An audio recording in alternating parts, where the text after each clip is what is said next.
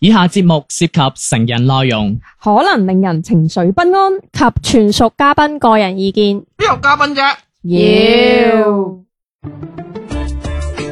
身心放鬆，無欲無求。PG 家長指引，賢者時間。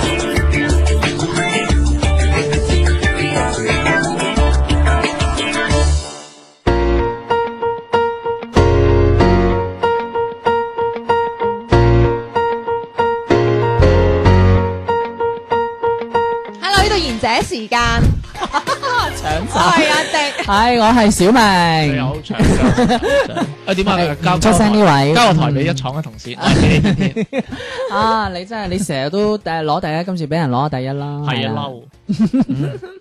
係咁，我哋今日咧就诶，呃我最近睇到一個女仔即係诶發上嚟嘅一個故事啦，咁嗯想喺度同大家即係傾傾啦，咁樣。做乜唔沉？唔係佢做咩好似咁咁咁灑脱嘅傾傾啦，我費事又講分享啊，傾傾㗎咋吓，唔好傾得咁深入喎。咁诶呢個女仔我哋俾個名啦，叫 Ada，唔好 Ada 啦。 我知唔使叫小遠 Ada 生咗幾多胎啊？吓诶二胎啊嘛，邊止啊？三三胎胎啊哦，哦不過我哋上一集有冇同我哋有冇同人講小丸咪？誒唔係有係小丸仲係整緊月餅㗎。 係。係啊，係啊，咁就大家如果一日未到月圓加日，佢都唔會翻嚟係啊，如嘅果。大家即係話想誒想買月餅嘅話，你同我哋講一聲，咁我就同佢講話嗱有客，但係唔揾你買咁樣。但係咧，如果肚屙唔關我哋事，唔係啊，直情係話有我哋接我哋收個單，但係唔揾佢買，就嗌嗰個客佢自己買咩星巴克啊。廣州酒家係啦，咁梗係花園啦。酒店唔得咩？啊，我唔食月餅，我某啲同事好中意買花園酒店㗎，唔係買美心，真係㗎。係啊好食咩，成日都揾某人啦，睇下有冇啲券嘅，佢話冇喎。花園酒店麻麻啫。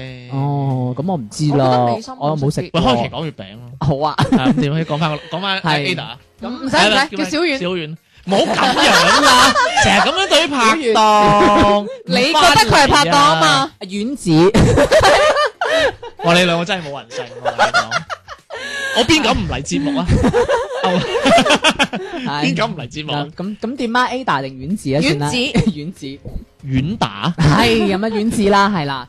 咁啊，阿丸子咧，即係誒最近即係有啲煩惱事啦。佢佢就話咧，同男朋友一齊嘅時候咧，誒、男朋友冇同佢講咧，佢同前度有同居過嘅。直到咧佢哋兩個同居嘅時候咧，佢發現佢男朋友阿 John 啊，阿莊 啊，阿莊，喂，你話阿莊配 Mary 嘅喎， 唔好配埋咩丸子嗰啲啦。哎呀，求其啦，嗱，郭強配玉 鳳，你你要咁樣講先嚟得順噶嘛？咁佢就發現阿 John 咧就即係對同居嘅生活咧就好熟悉嘅喎、即係譬如唉，即係譬如識得即摺係點啊被阿啊，莊未同人接，未同即人係唔住過係阿嘅， John 係唔識自己自理嘅，即係即係發覺咧係好識打理家頭細，即係好識打理家務啊，同埋一啲好少嘅事佢都即咁巨蟹係得心應手咁樣。樣。我又係喎，咁啱嘅。咁跟住咧呢 個時候，即係 Ada 咧就開玩笑就問阿 John 咧就話：，誒、你以前係咪有有人同即係同你同居過， 同人同居過咁樣？咁跟住係你你傾你傾唔咋，係啊，好好難唔會同人同居過 㗎，因為我有阿媽生㗎嘛。 喂，好難嘅真係。同係啊，傾傾 咋嘛，啊，傾傾 啫，唉，傾傾啫。咁跟住阿 John 就話：，如果你唔問嘅話，其實我冇諗住講嘅。佢又好認真喎，真係。係啊，我有幾個阿咁媽。佢就 話：我驚我講出嚟你會介意。咁跟住阿其 Ada 實我介意。假瀟灑的你， 誒 Ada 就 話：每人我唱歌啊 你。丸子咧，有 Ada 係最鬼死啦！都話都話 Mary 同阿 John 啊，你又唔講講咩丸子啊，都幾唔順口啊。真係咁點啊？係繼續啊，丸子。遠字繼續啦，Ada 點啊？煩你兩個。點啊點啊點啊！咁跟住即係咁阿 John 就講咗開開心見誠講咗啦。咁丸子就即係覺得哎呀，咁佢哋仲係熱戀階段，亦都係呢個上升嘅。呢個感情上升嘅呢、個誒誒、呃、時期啦，咁就覺得哎呀冇所謂啦，呢啲係會過去，現在係同佢一啊齊，將來亦都可即係大家可能一齊生活噶嘛，咁就嗯過去就由得佢過去啦咁樣。咁但係時間地方嘅啫，人 哋讚下啊嘛。但係我周杰倫有首歌叫《回到過去》喎，咩歌嚟？呃 日文㗎咁但係是但係即即係 呢個我睇過林峰出嚟叫回到三角啊，唉，俾佢講啦，佢佢佢冇問題，佢中意咁樣加啲料啊 講。下講 下啫，傾傾。咁 OK 隨住即係時間嘅一個推進啦，咁阿丸子就發覺咧，即係原來即係戀愛當中嘅人咧，其實都係自私嘅喎。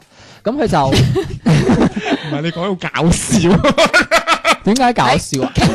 傾傾 啫，傾你唔傾好成日都插啲你咯，係啊，即係話唔介意咧，其實就好難其嘅。實我介意咁然之後啊，就發覺咧，阿 John 咧喺某一啲譬如櫃桶咧，會發覺，誒原來係有一對有相啊，有有 有，俾啲招嚟，即係有一啲同前度所以得嘅，咯。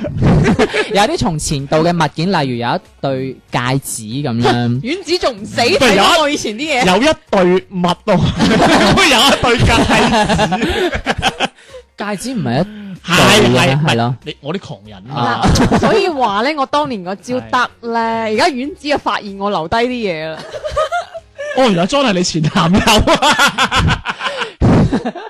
咁一即係一睇到。啊真係，咁一睇到呢度嘅時候咧，咁誒、呃即係丸子就會即係聯想到啦，佢誒、嗯呃即係阿 John 同佢前度嘅女朋友就即係誒、呃以前同佢一齊即係同出同入啊，嗯一齊瞓覺啊，你一係咪瞓過我齊哋呢張床，一齊買餸煮飯啊你咁你索樣。係咪一齊斬索唔索就斬無厘精除啊？斬過呢個砧板？誒同埋會逛宜家家居啊咁樣，樣點啫？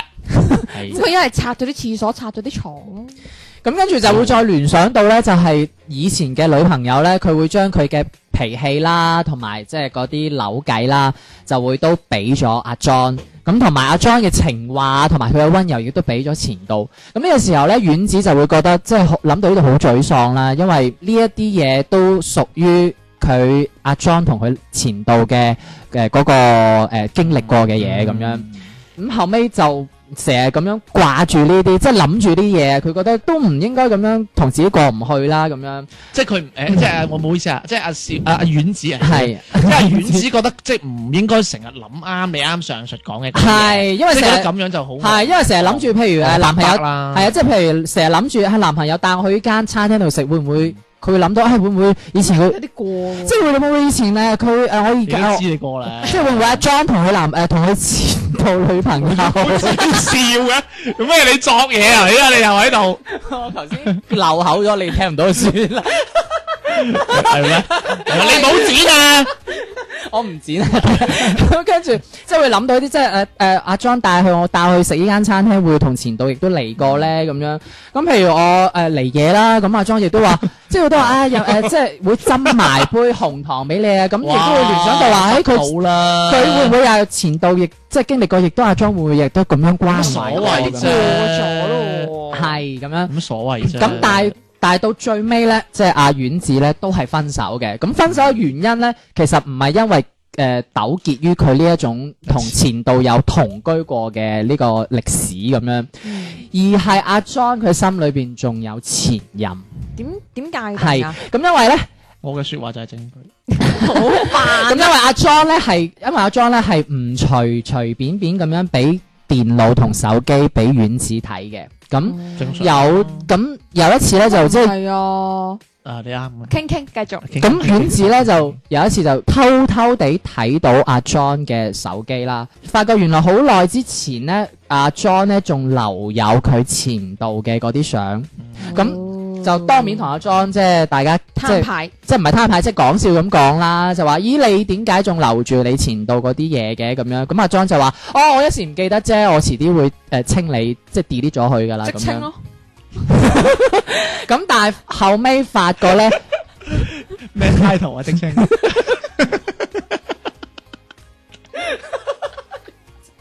總總經理助理啊，即清即稱喂，我咁我開空調，但係陣味啊！好搞不要喺個喺個節目度講嗯啊！真係好搞笑，點解佢講啲嘢成日同我諗嘅嘢唔同嘅？即稱啊！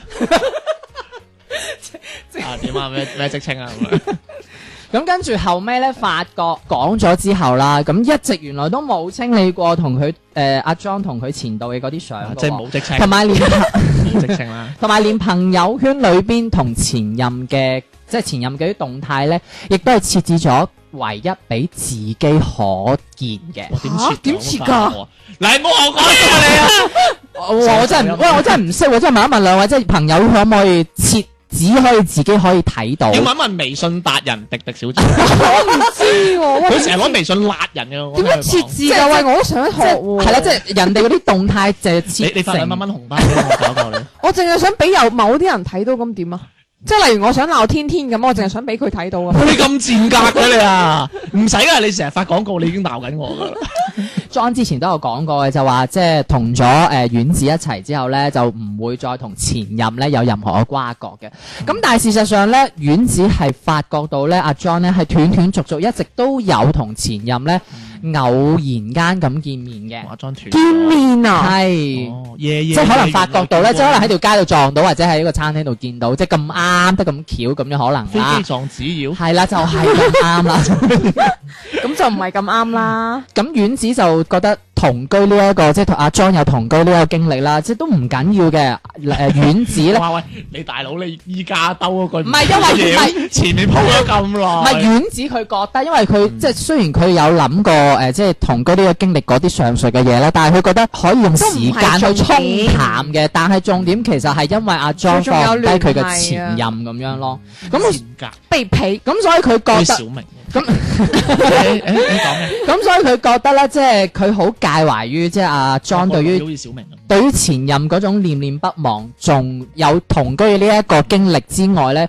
仲對前任有念念不忘，一直傷害緊自己嘅呢一個行為傾咁傾樣啦。，傾傾。好啦，咁嗱呢個就係阿丸子嘅故事啦。啊咁我哋今日傾傾啊！啊，即係我哋今日呢個帶出呢個故事係想同大家討論翻咧，即係佢好驚我哋兩個懟佢咁唔。係你一陣 間再屌舉。一一啱講好懟唔你。係你唔係先同聽眾即係交代咁，我哋今日想同大家討論下呢，就係、你哋介唔介意另一半係有呢個同居嘅歷史嘅咁樣？我概括下個題誒、呃個故仔先啦。嗯其實就係阿小啊，sorry，就係講阿丸子同阿 John 咧咁樣呢對咁嘅死人嘢咧，唔係 呢對咁嘅怨女咧，咁就嚟嚟合合啦。跟住最尾咧，阿阿阿丸子咧就發現咧，阿 John 咧其實咧仲係同前度係有呢個關係嘅，係有聯繫嘅，有聯繫嘅。咁咧佢就好唔抵得啦，咁最尾就分咗手。嗯，就係咁嘅故事啦，好簡短啦，好、嗯嗯明白。咁中間佢加埋晒嗰啲咁嘅死人嘢，話佢覺得佢同佢前女友啊一齊同個居啊，所以先咁樣。其實我覺得唔關事嘅喎，嗯，嗯，大家都 focus 翻個題目喎，因為佢分手嘅原因係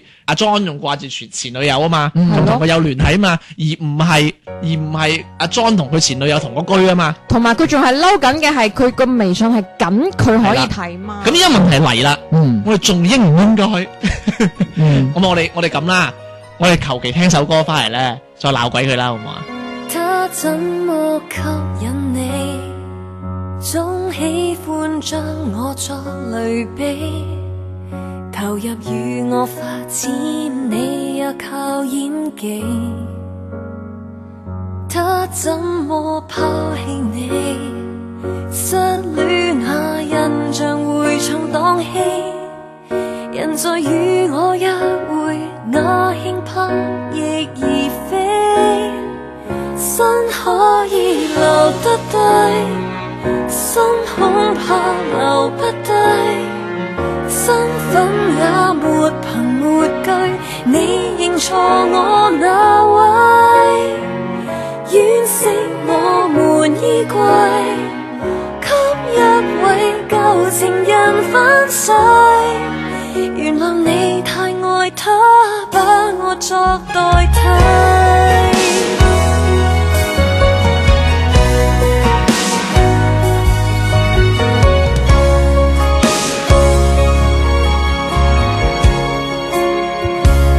專一的一個你，專一得給過去辣死。明日送我戒指，你也要躲避。專一的一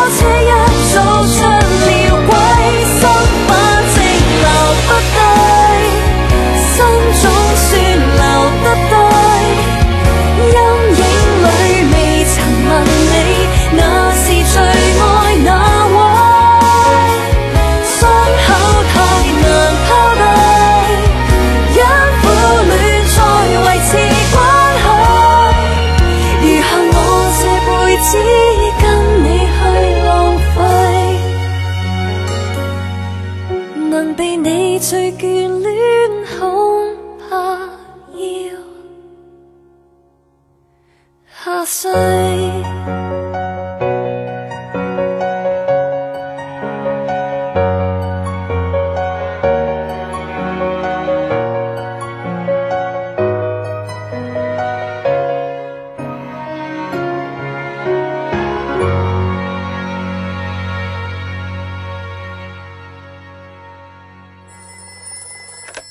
もしもし喂，師妹，もしもし而且時間下半 part 開始啦，何これ講咩日文啫？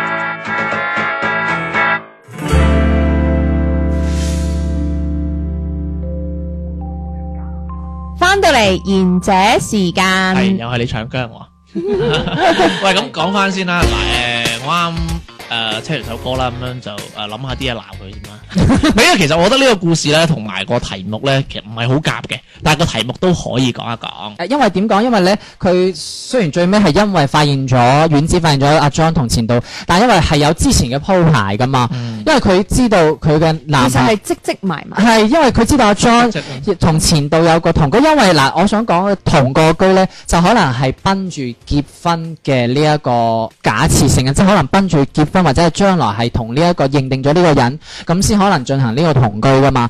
咁佢覺得，咁遠子可能覺得同呢個男同居可能係認定咗呢一個認定到阿 John，咁先至落定決心去。同阿 John 同居嘅，咁但係發現咗原來阿 John 之前都有同居過嘅呢一個過程咁樣，咁所以佢變咗呢個其實係有戒嘅，因為誒、呃、遠之覺得誒、呃已經男係已經唔係第一次同居噶啦，咁佢嗰種嘅第一次嘅嗰種，譬如誒同阿丸子所經歷嘅嗰啲第一次，佢冇可能再經歷過噶啦嘛。即係丸子可能會經歷第一次，但係佢男朋友係冇得再經歷第一次嘅嗰種感覺，即係好似初戀咁啊！你明？可能我講得唔好啦，幾好啊！即係可能你覺講得得好好啊，即係我嘅初即係戀打難忘，夠啦， 即係打打個比方咁啦。打佢，即係變咗，譬如即係譬如即係譬如啊誒、即係等於係誒丸子有驚喜，但係阿 John 其實已經係冇咗驚喜啦嘛，因為佢已經唔係第一次同居啦嘛。自己爽咪得咯，即係可能有好多一定要一齊爽。愛情就係想雙方都爽噶嘛，係喎，係有個啊，問題嗱，我我我想我想我真係想提一個問題啫，好簡單。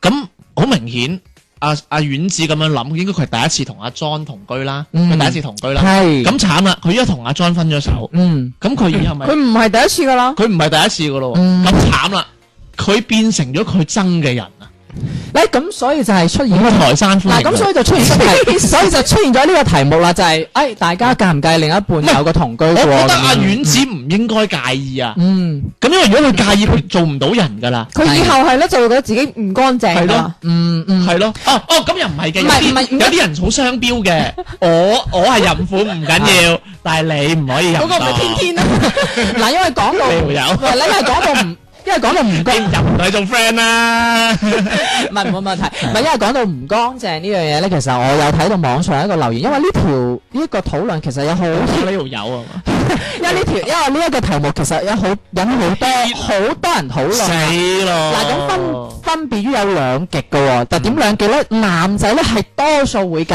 意嘅喎，而女仔多數都唔介意即。係介意另一半同嗰句。係男仔多數會介意自己嘅女朋友係同人同過居嘅，而女仔係唔介意自己嘅男朋友有同人同過居嘅，咁我想知同介意呢班男仔嘅話，佢個歲數係咩年齡層？都有，後生過你啊，咁所以咪係唔咯，係唔係都有啦，廿八九歲，廿歲、廿歲到三十歲，甚至即係結過婚，誒、都會有，即係都有呢一個介意嘅呢一個。嗱、點解會介意？因為男仔佢所講嘅即係幾個 point，我睇到綜綜合埋咧，就係、一覺得呢個女仔同人同一個，唔乾淨，係係啦，唔該你。第二，俾人玷污咗，誒、已經叻喎你男朋友，你男朋友同你講，唔係啊你男朋友數你啲缺點嗰陣係數得 幾幾幾咁淋漓盡致啊！你覺真得係，呢個話題同我哋有一集講緊處女係差唔多嘅咩？哦，你冇講過處女我準備想開咪，嗱因為哦，你啊為冇講過處女喎。嗱因為有一你同邊個講㗎？意思我你又去，你又去零等一街都講埋晒啲咁嘅 嘢，你嗱又爆自己地窿，呢只咁嘅死人嘢真係。歡迎大家收聽早霸 王。同埋咧，因為有句説話咁樣講過，針對男仔咧，因為有句説話咁樣講嘅，男仔咧係中意只有開到唯一。我想我聽講咩？開知啊，真係係講啦，咩？用到一條鎖匙我想知開你講咩嘅一把鎖，但係唔中意用到任何鎖匙都開到嘅依把鎖。咁嘥氣啦！你揾個女朋友翻嚟，咁個女朋友唔係處女，咁點啊？好奇怪離咗題嘅，我又覺得點點解又會同處女掛咗啱會？其實誒有啲人就誒佢嘅意思啊就係咁係啫嘛啦，男仔介意就係因為呢一樣，即係因為佢哋有呢種，所以就我係覺啦。得網上嘅呢陣佢偏離咗佢應該咁女仔唔介意就覺得就誒、呃好似古仔當中咁樣啦，誒、呃因為係過去你嘅咁過去式冇係乜啦，問題現在同將來就係同我，所以我唔會介意咁 樣。作為一道防盜門嚟講，應該都唔係好介意。咁 有 啲咁講係咪先？咁有啲 係係係咁有啲甚至就覺得就會誒、呃、會抨擊咧，就話哦你唔介意嗰啲係因為你自己都有同居過，所以你唔介意咯咁樣。主要係淫蕩，即係有啲人有啲網友就咁樣講咯，係咯。咁黐線㗎佢，即係誒咁做乜嘢你哋你哋覺得即係你哋覺得你哋會唔會啊介意呢一種係女士優咯？先啦，你優先啦，女士優先啦，小明。咁咪迪迪咯。啱認你想喺度整個誒頭其實我覺得誒，我覺得介唔介意唔係在乎於同唔同個居之前。嗯我覺得介意嘅係呢個男仔，即係另一半啦嚇，我嘅另一半佢識唔識得做，即係同我嘅相處，做接落嚟嘅相處，嗯即係做人啊，接落啊嚟嘅相唔處啊係，咁話，即係技術好真係好接落嚟嘅相處緊要，咯做。人嘅技術。即係例如嗱，如果佢之前係同其他女仔同我居，其實呢個我覺得大部分嘅女仔都唔會介意嘅，因為呢係啦啊啲你話真周係掛股係過去式啊嘛。係啦係啦咁但係如果佢同我一齊生活咗之後。嗯佢仲會攞我同佢之前嘅去對比，例如喺生活當中佢話：哎呀，我之前嘅女朋友唔係咁樣放係㗎，係點樣點樣放係㗎啲嘢，或者話誒啊，我之前嘅女朋友佢會識得煮啲咩俾我食，嗯咁我就覺得我真係接受唔到啦。嗯，即係有對比啦。我覺得如果講得你上述講嘅嗰啲嘢，應該都唔係好識做人㗎啦。誒唔一定有時候因為因為我覺得講，唔一定有係啊，時透露係啫啊，會有啲因為表情會透露嗱，因為咗同同居咗之後咧，咁就算勁唔係因為同居咗即之係一後，皺眉頭你就知佢 講嘢。唔係佢話，唉，唔係咁放㗎，應該，嗯即係其實呢啲好明顯，你會第六感，你會察覺得到係之前其他女仔唔係咁咁。諗嗰個咯。嗱，因為故事呢個當中阿丸姐同居咗，同呢個男朋友係誒，佢講阿咧 John 啊， 阿 John 即係阿 John 佢知道誒，同佢前度同居係有三年嘅時間㗎哦，係咁，因為誒同居個自然，就算你嘅思想可以控制到嗯，但係你嘅即係你自己嘅身體啊，你控制唔到有啲行為，你會不自覺咁樣滲透出嚟㗎嘛，咁變咗就好似啱啱阿迪迪咁講，有對比啦，嗯，係啦。例如即係去廁所要踎嗰啲，係嗰係啲啦。啊，你可唔可以唔好諗多嗰啲啫？我我我搞個 get 啫。即係例如可能話你嘅衣櫃放衫啊，係啊啲係啊生活嘅習慣，係啦，咁你整一整下，咁你嘅另一半就會覺得，咦，點解喂我突啊然會？間，我覺得我係等於同冇同我居一樣啊！你係冇同過其他嘅女仔唔同。係啊，即係就算我依家同我女朋友散咗，我揾個第二個同居咧，佢應該都覺覺得我冇同人同我居㗎。係咁咁但係啊，佢個衣因為唔會一定發覺，因為你嘅衣櫃係空嘅，得三係件啊，衫。因為我冇生活習慣㗎。你你啱先講下佢同佢女，你啱先講下迪迪同佢女朋友 喎，佢好人，我女人都啱佢真係。 佢搞佢搞亂晒啲 market 啊！我時時刻刻都等緊佢哋兩個分手。你啦，你等在 你阿衛蘭 啊嗰首歌，係咁天天咧，天娜作為男睇，嗱，企喺男仔嘅角度咧，有乜女女女仔真係覺得唔介意啦，就講講嘅咋，你咁頭認先我真啲。網友當中嗱，女仔真係唔介意，終咁於到我係嗱啦，，講講嘅咋。係啊，我哋 嘅 點俾佢 講？點啊？講埋佢啦，情感大師。大情感大係師啦，只係抄嘢大師，冇拍過第二段感情 嘅大師，唔係係啊呢叫理論上嘅巨人，嚇哇係啊，實踐上嘅小矮人。係天天你嗱咁樣講啊嗯，我唔評論你嗰個故事，你嗰係個啦故事作得好核突。啊我知 嗱，如果你同一個人拍拖，同一個結婚，嗯你覺得咁樣係我我舉我假設一個例子啊，係雖然呢個例子唔係好恰當，你等於揾一個合伙人同你一齊做生意，係冇問題啊嘛。嗯你或者揾一個合伙人同你做生意，或者你要請一個員工同你去打拼一個事業咁樣，嗯去經營一間公司。咁請問你請唔請有類似工作經驗嘅人？梗係請啦。嗯嗯冇問題啊嘛。係咁咁佢冇工作經驗都得，嗯我可以教嘛。係好問題嚟啦，我覺得首先細佬覺得人係應該要拍多啲拖㗎。係我喺節目都成日講嘅，嗯你最好你咪十三歲開始拍啦，嗯啊唔好搞大個肚嘅情況下啦，係咪？嗯點解要出去拍咁多拖？原因係你要學識點樣同人相處，係同人相處就會學識點樣做人，呢嗯個好緊要。你識做人，你就可以識同人為你係咪太認真？係 就會每一做人啊嘛，係你話係啊係就啊，會 維，即係你會識同人維誒維係或者經營一段感情，即係其實同人相處咯。嗯咁依家問題就嚟啦，拍得多拖就等於打得工多。嗯。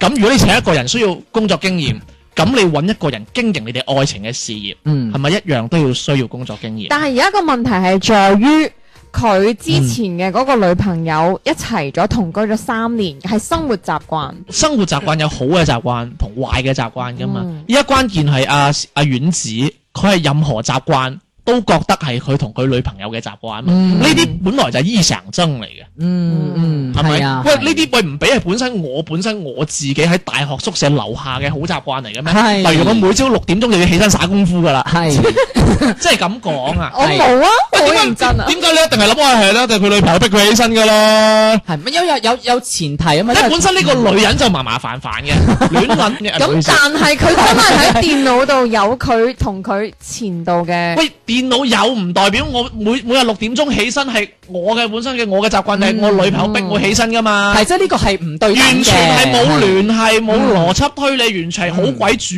觀嘅諗法。嗯一個傻嘅人先咁諗嘅，我覺得。好啦，我係我我又我又去翻我嘅理論嚇啊。啊！咁如果你揾一個人，你揾一個合夥人經營你嘅嘢，你又要揾一個冇工作經驗嘅人同你做嗯，做得唔好你又你又你又鬧佢哋。啊啊嗯，係係係，咁但係男人都中意揾一啲冇任何嗱，我唔我拋開性別啦，我覺得係一定要揾，即係如果我係話，我係唔介意，即係我覺得係同埋一定要揾有經驗嘅人添。係咁如果佢好多經驗咧，正啊！我一直都話想揾個女友做女朋友， 係咪先？係啊係咪先？係嗯唔係，我真係好諗唔明嗰啲咧，又介意呢、個介意嗰、個。我啱已經講咗㗎啦，丸子嗰個故事，其實佢根本嬲嘅點就根本就唔係嬲有冇經驗，係嗯，嬲係嬲佢事後見到，哦係啦、佢仲係嬲緊佢即係即係。仲 keep 住前即度嘅係掟煲嗰唔掟啲過。去啫嘛，嬲鬼佢，藕斷係絲連咁寫人嘢啫嘛，係就黐鬼線嘅。唔係啦，因為係啦點解會藕斷絲連就係因為同居過嘅呢一段時間啦。嗯咁阿 John 就可能仍然都未能夠喺呢個氹度誒攞翻出嚟啦。係咁變咗就同前度就藕斷絲連，就係因為同居嘅呢一個過程嗯咁太深刻啦。係啦，嗯梗係係唔係啦？嗯你唔俾阿你唔俾阿 John 淫當 嘅，你又唔俾阿 John 個女個前度好扯㗎，邊骨根本就唔係關佢係同居呢件事啦。係嗯我講句唔好聽啊，如果陸維根好扯啊，依家都扯翻我㗎。咁算咁啦我。同我同陸維根係冇同過居㗎喎，係係係咪先？嗯，所以佢個原因根本就係佢將呢件事怪落件事度嗱，女人好中意咁樣㗎嗱，你阿媽即係好簡單嘅，即係如果你阿媽撞破你做啲衰嘢咧嗯，即係講係咪阿明仔教你㗎？一定係咁嘅，佢一定會鬧佢，唔覺得自己個仔會錯嘅，嗯唔係嘅喎，即即即即 舉個例子啦，即係好多女人佢賴一啲嘢嗰陣咧，係佢會將一件即係聯想到其他佢聯咗啲唔好嘅嘢，或者其他嘢，佢會睇唔到本質㗎。我覺得啊，咁我我係我講翻我啱個啦嗯，所謂你嗰種話，哎呀，我如果我要經營一段好嘅好嘅感情，我要揾個冇經驗嘅人，呢完全係唔成立噶嘛，嗯經唔起邏輯推敲噶嘛，係你一定係要揾個識玩，即係你你你你去開 黑啊，你你玩王者榮耀啊，你都問過喂，你有冇上過鑽石啊？梗係有啦。咁咪係咯，你鑽石唔上，你個青銅你同我 去打，我同你玩啊！嗱，你嗱青銅咪冇經驗咯。嗯係即係係咁鬼簡單嘅事，我真係唉，真係救鬼命！我我跟住咧，你仲話咧好多人咧，仲喺度咁樣討論埋呢啲咁死人。係啊，好多人討論啊。我係同你講真係食完飯冇嘢做，嗱就啱又去刷抖音啦唔係。啦，就啱啱我再睇咧，即係有人仲係繼續去評論呢一個話題㗎，嗯即係都係話啊介意啊咁，有啲都話誒唔介意我覺啊得咁絕對樣。唔使介意咯，嗯嗯冇必要介意咯。點啊，小明你講，佢冇戀愛經驗啊，佢冇，咪有過你啊，因為其實我噶，係啦，哇！你講啲咁嘅嘢啊，真係。唔係我自己其實都唔介意，雖然我都冇同居嘅呢一個經歷，但係因為我唔知道介意嘅點喺邊度。我佢唔會介意，但係佢會反白。 做咩掂我啫？ 你好熟咩？佢會反白。因為你好翻咩？ 我傾傾傾傾啦，係嗱，因為好似故事當中都係咁樣，因為呢係過去式啊嘛，咁現在同未來係嗯同我一齊去創造噶嘛，咁我何必要介意呢？咁以前佢係乜嘢生活習慣或者乜嘢嘢，呢、個唔關我事噶嘛咁，如果佢之前拍過好多段感情，都冇問題嘅呢、 個，冇人好似你咁淫蕩嘅，因為多後段感情唔，係因為後尾嘅重邊個點，淫蕩啊？你就係我淫蕩。 因為後尾嘅重 點係後尾嘅重點就係因為我仲同前度有藕斷絲你一連，直所做緊以咩？對波對腳啊，錯係精粗，對腳啊！精粗我都有。所以我係， 所以其實我係唔介意，同埋我覺得有啲即係誒某啲大，即係有啲男仔可能比較大男人主義，佢覺得誒、要立即嗰啲睇女睇要睇到啲貞節牌坊呢啲咁啊樣，呢啲真係有呢啲係啦呢啲係封建思想。係啦，同埋要唔係喎，而家百分之同埋依家個百分之六十嘅男人，佢都寧願揾一個真係 乾你淨。嗰六十係點統計出嚟？係咪就係你你前十個男朋友有六個都係咁樣啊？唔係啊，你睇網上啦，十個有六個都寧願揾個處女嘅，咁你 market 好細喎。係咯。唔係真係嘅網上多真係數㗎嘅男仔都會偏向呢啲係啊。喂我思想係處㗎， 我肉體嗯唔係處同㗎埋啫。保好貴㗎，啲嗱人話，嗱同埋重點網上講。 嗱，同埋重點我我哋都保健嚟㗎。啊嗱，同埋攞魚嗰啲嚟。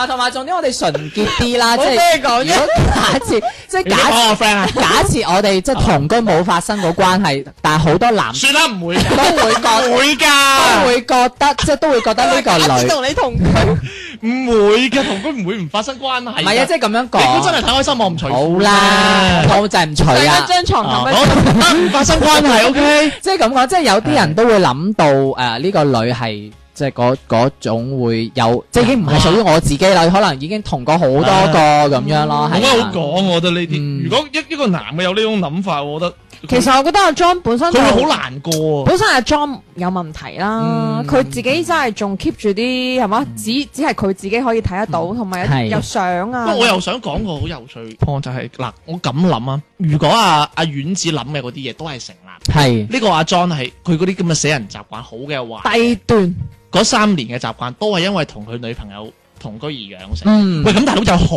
嘅習慣㗎。係有好嘅習慣㗎，嗯即係例如啊，阿 John 好自律嘅，啊日日就日日就啊做完運動就睇書，係因為佢之前個女朋友就係咁 train 佢嘅，嗯我諗有好嘅習慣㗎喎，哦佢咁都接受唔咁到，可能冇咧。誒佢接受唔係啊唔係咁點都有好㗎吧唔？係都有學唔係有好有習慣都係即係 譬如個女朋友，佢即做乜嘢係譬如個女朋友，裝佢成日即裝係譬如啊個女朋友誒，譬如誒 M 度啊咁樣。咁係咯係咯係咯係咯，阿莊會好好關心就即刻唔會話唔會同個女朋友講你飲熱水，唔會哦就即刻會煲咗一杯紅糖或者誒咁嗯，丸子就會覺得啊冇驚喜啦，點解？因為哦，即係要飲暖水，唔唔係啊係紅糖因為水因為嗱，如果驚冇喜個點啊因係為點，冇經，喂，如果如果係第，如果阿張係第一次嘅話，就會誒、呃就會話吓，咁咁點解啊你飲飲水？咁阿丸子可能會扭計啊嘛，會扭計，即係哦會㗎假設啦，你即係阿 John 要扮鬼啊即！係佢丸子會覺扮得。得唔叻啊，即係丸子會覺得，哎，我扭下計，咁你會氹翻我，咁就會有呢一個經歷，哦有一個過程啊嘛。咁如果阿莊有有過呢個，已經有過呢一個經即係歷你嘅明話，唔明啊？就好明顯你識得煲紅糖水都好，你都要問下佢點煲啊。我哦有時啲女人真係麻麻鬼煩真 係嗱，即係唔咧係我冇即係俾住我。飲熱水又 鬧，唔係嗱，沖紅糖水又鬧嗱。，即係丸子係享受唔到阿莊嘅第一次。救嗱命！喂，啊即係咁樣咯即係依家喂，我我覺得咧，依家真係個社會係要進步成點，呢啲人先係咁樣諗嘅 嘢真係。哇！我覺得我以前我阿爸阿媽我啊，我都好單純啊，係喂大佬喂，中意咪大家埋一齊咯，我理鬼你咩事啫，係咪先？咁我爽咗唔係先我哋阿啦。爸阿媽嗰脱都仲係好純情嘅，拖下手仔啊，或者我拉埋嘴都唔會我 kiss 我嘅。哦拉埋我阿爸阿媽落水啫。佢阿爸，佢阿爸 要珍藏啲嘢俾車老爺㗎。老爺車啊，野味車又唔識啊，亂咁講，真係黐孖筋嘅。喂唔係，即係喂，真係你發阿現爸咁， 你阿爸咁重口味，老味都覺得野味，唔哇！係真係嘢，蝙蝠喂有冇有菌㗎，有冇森林㗎？有菌啊？誒，你都唔除褲，知咁多乜嘢真啊？係唔知啊，所以你唔除褲唔應該知啊我要我要請假伯父啊，細伯 啊，大細伯爺，伯父係你老豆 Dạ. 嘅大佬。野味求其啦，重點唔係呢個啊， 重點係野唔味得，。我同你唔可以係兄弟，我同你兄弟就唔可以結婚噶啦。有冇笑啊？ 哎呀，笑死我啦！嗱，唔係唔係真即係係你即係你係啊諗下而家啲後生，佢真係諗埋啲死人嘢咧。係嗱，我我我又諗到一個，唔係你好難講，因為感情唔係，即係你呢啲咁樣嘅死人嘢咧，我又諗到死一人個，嘢又又諗又諗到一個嘢，啊嗰係嗯啲咩核突嘢咧，即係個女仔咁啊誒誒夜晚瞓覺，同佢男朋友講下誒晚安，誒，我班晚安我愛你啊咯咁嗯樣，嗯跟住個男就覆佢晚安咁樣，嗯咁跟住個女就話你點解唔講我愛你？跟住個男就話吓，哦要講我愛你，咁嗯佢我話咁梗係咁梗係要講我愛你啦，咁我愛你，我覺得你唔夠真心，嗯，點解唔夠真心啊？因為我講咗你先話我愛你噶嘛。嗯佢話我跟住個男話哦好，我明啦，我下次我講任何嘢都講我愛你先。嗯，第日朝早個男同講：早晨啊，B B，我愛你啊，咁樣你唔夠真心，嗯點解啊？因為我琴日同你咁講，你先咁講。 嗯，即係哎大佬，呢個就係咪丸子啊？但係呢個就係情侶之間嘅一個情趣啊嘛，情趣我同你講，咁如果大家即係嗯哦默默好默默，即係你有你，我有我咁樣，咁變咗可能過咗一段時間或者一年、三年、五年之後，咁大家可能就會呢個感情就會淡就會疏，即係就係呢一啲少少嘅火花。 ，sorry 咯。啊係即係有啲少少火花碰撞，咁可能過咗誒好耐嘅長時間，大家都就用係有一種嗰、個、呃即係新鮮感喺度啊！你明唔明啊？嗱，因為咧，我見小明好似係好理解，因為我唔清楚佢你係醫書直説定係可能你都理解阿阿丸子咁樣嘅思想啦。嗯但係我覺得誒、大家唔好將幼稚就當做係情趣，嗯幼稚就還幼稚，嗯情趣就還情趣。係啊，你又唔好成日講埋晒嗰啲咁樣嘅，你冇講愛，你又叫情趣，嗯一啲都唔情趣。呢係係個世界情趣就只有情趣內衣嘅啫，真嘅。係喂，大佬你真係你唔好成日扭曲情趣呢個詞啫嗯㗎。咪或者我哋誒我哋呢個頭嗯本來就係幼稚啦，核突拖、B B 拖、胚胚胎拖啊，呢啲叫 做。係我仲想講一啲嘢，因為當小明講咗呢一個故事俾我哋聽之後咧，其實我成日都思考呢一個問題，就係嗯話其實點解有咁多呢啲 B B 拖嘅？係。咁每個人都要經歷 B B 拖先會再發展成熟噶嘛。誒嗱，咁樣喎你話 B B 多，因為感情係感性噶嘛，唔係處於好理性噶嘛，係咪？咁咁你梗係啱。所以肯定都有 B B 拖呢樣嘢噶嘛，係啊。但係因為我哋都係感係咯性大於呢個理但係你性㗎嘛你嗰個咁嘅論壇有啲三十幾歲嘅馬佬結過婚嘅，佢都都覺得我我唔得啊，我唔可以要我另一半有過呢個經歷咁樣係呢啦，啲咪就係三十幾歲嘅 B B 咯，其實唔係 嘅，我覺得佢應該係未到佢自己親身啫。真係救晒命。嗯喂，關鍵係仲有個嗱，即係嗱，我我個人就睇得宏觀少少啦，係即係我覺得點解啲人到三十幾歲、四十幾歲都咁 B B？嗯嘅原因係佢哋平時就嗌對方叫 B B 啊嘛，嗯梗唔係啦。點解咧？我成日都覺得係會唔會係因為咧，我哋拍拖嘅時間就真係太短。嗯嗱，真係諗下我哋嗱，我哋俾我哋本科畢業廿二歲，係嗯就出嚟做嘢嗱，你知啦。讀高高中嗰陣又唔俾拍拖嘅，大係學又可能你又拍下拖，係冇錯但可能咧好似我咁生得咁樣，所以冇乜機會啦，嗯，係嘛？但係你小明小明咁標青又冇乜 機會，嗯係係啦啦係就啦就我唔知啫，其實好多㗎。就啲晒小丸嗰啲 好難啊有啲 B B 咯，係啦，咁即係我我哋又拍唔到拖啦嗯，好啦 OK 啦，拍誒拍唔到拖出嚟啦，哦咁啊出嚟做嘢啦生活圈子又唔大噶啦，嗯係嗯上班落班係嘛，朝九晚十，跟住屋企又催你結係婚啊，又吹啦，嗯咁啊咋咋揾揾條馬佬咯，嗯揾條覺得自己好有 feel 嘅咯，咁有有有有有有有有女仔啦。咩叫有 feel 啊？有腹肌咪有 feel 咯，係啊，係咪即係揀都揀到好 B B 噶啦，已經係嘛？嗯都有啊腹肌喎嗱，即係你關 鍵係，即係我嘅意思，我成日都講，哦，工作經驗少啊，嗯咁你點會揾到你嘅終生職業啊？係嗯即係你拍得拖拍得咁嗯少，你點會揾到你嘅終生伴侶啊？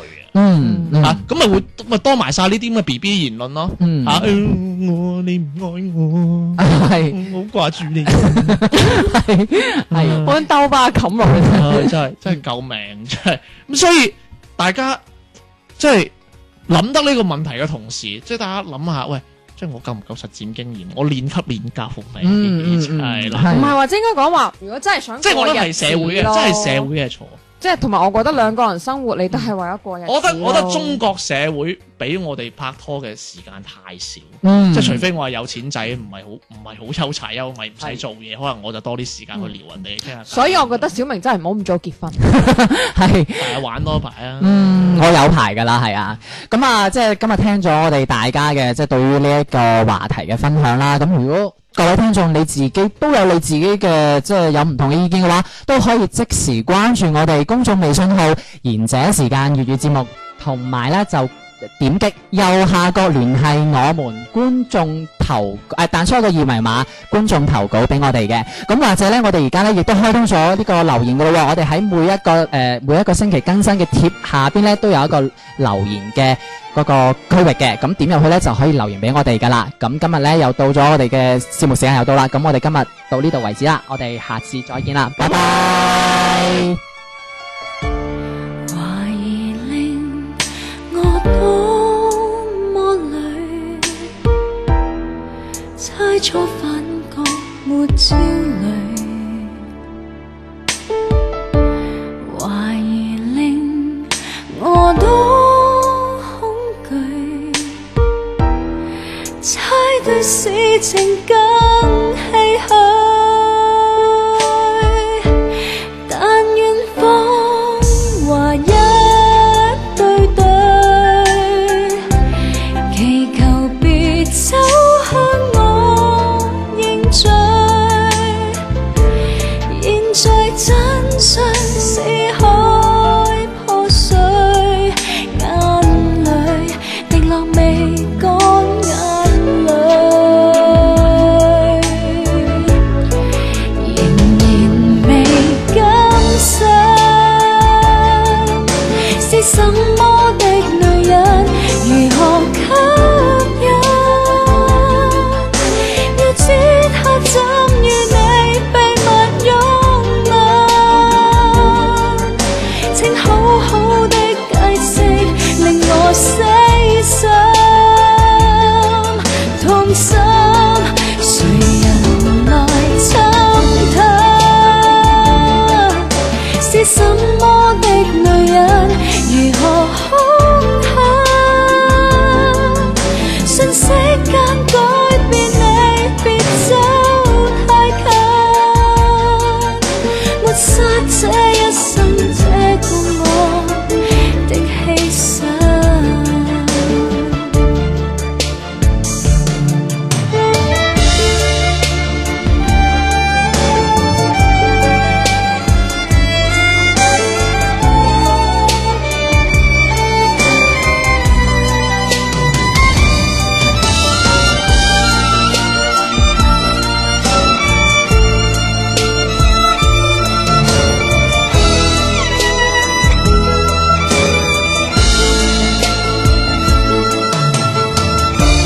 但願謊話一對對，